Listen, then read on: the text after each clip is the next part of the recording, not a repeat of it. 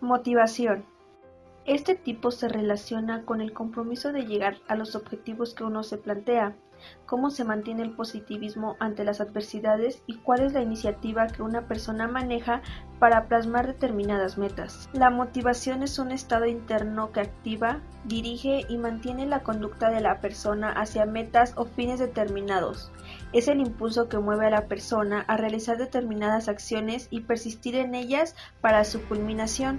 La motivación es la que da energía y dirección a la conducta, es la causa del comportamiento. La motivación es un proceso que pasa por varias fases.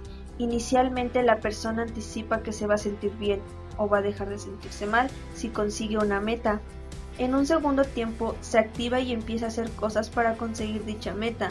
Mientras vaya caminando hacia ella, irá evaluando si va por un buen camino o no, es decir, hará una retroalimentación del rendimiento. Y por último, disfrutará del resultado. La motivación es dinámica, está en continuo movimiento de flujo, es un estado de crecimiento y declive perpetuo. Hay días en los que se puede notar mucha energía para luchar por algo y otros en los que cuesta mucho arrancar una conducta. Desarrolla un buen plan de acción.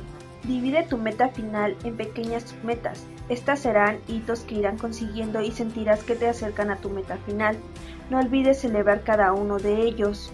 Guarda tu energía física y psíquica para emplear en lo que realmente quieras conseguir. No la malgastes en cosas que te alejen o te distraigan de tu objetivo. No escatimes en esfuerzos y decisiones. Esto es, si hace falta un paso determinado para alcanzar tu objetivo, hazlo. En ocasiones tenemos que dedicar tiempo o gastar dinero en algo a corto plazo para conseguir el objetivo a largo plazo. Míralo como una inversión, no como un gasto. No gastes tiempo en quejarte.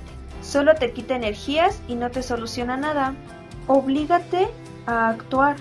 Habrá ocasiones en las que tengas poca energía y otras en las que tendrás que realizar tareas que no te gusten. En este caso, autocontrol. Oblígate a hacerlo, no pienses en si tienes ganas de hacerlo o no. De hecho, no te hace falta tener ganas para hacer las cosas. Todos hacemos muchas cosas a lo largo del día que no tenemos ganas de hacer y las hacemos, y una vez que las hacemos nos damos cuenta de que no son para tanto. Aprovecha los días en los que te encuentras más alegre, optimista y con más energía para hacer las cosas que te cuestan. Es en esos momentos en los que podrás realizar una tarea difícil o podrás llamar a esa persona con la que te cueste hablar. Ródate de personas optimistas que luchen por lo que quieren conseguir. Todo se contagia, el pesimismo y el optimismo. Fíjate en la parte que llevas conseguida, no en la que te queda por conseguir. Y sobre todo, disfruta el camino, porque el ser humano disfruta de la ilusión cuando lucha por las cosas, no cuando las consigue. Una vez que hayas conseguido tu meta, tendrás que buscar otra nueva para volver a ilusionarte. La felicidad no ocurre por casualidad, sino por elección. Gis Ron